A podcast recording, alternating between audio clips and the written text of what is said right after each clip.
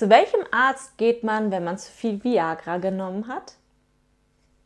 Zum Stabsarzt.